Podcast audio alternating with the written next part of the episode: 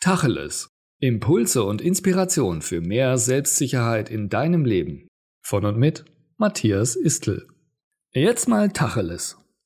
Wenn du das Spiel des Lebens spielen willst, musst du die Spielregeln kennen. Oder noch besser, du machst deine eigenen. Um das zu können, brauchst du allerdings einen klaren Geist und eine offene Wahrnehmung. Strebe in jedem Moment nach der Klarheit und dem Bewusstsein, dass du jederzeit in deinem Leben mitspielen kannst.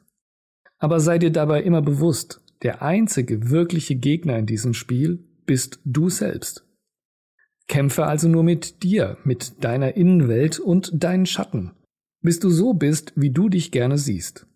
Bis du der ideale Spieler für dein Spiel des Lebens bist. Es ist deine Entscheidung, nach welchen Regeln du dein Spiel des Lebens spielst. Also wofür entscheidest du dich heute?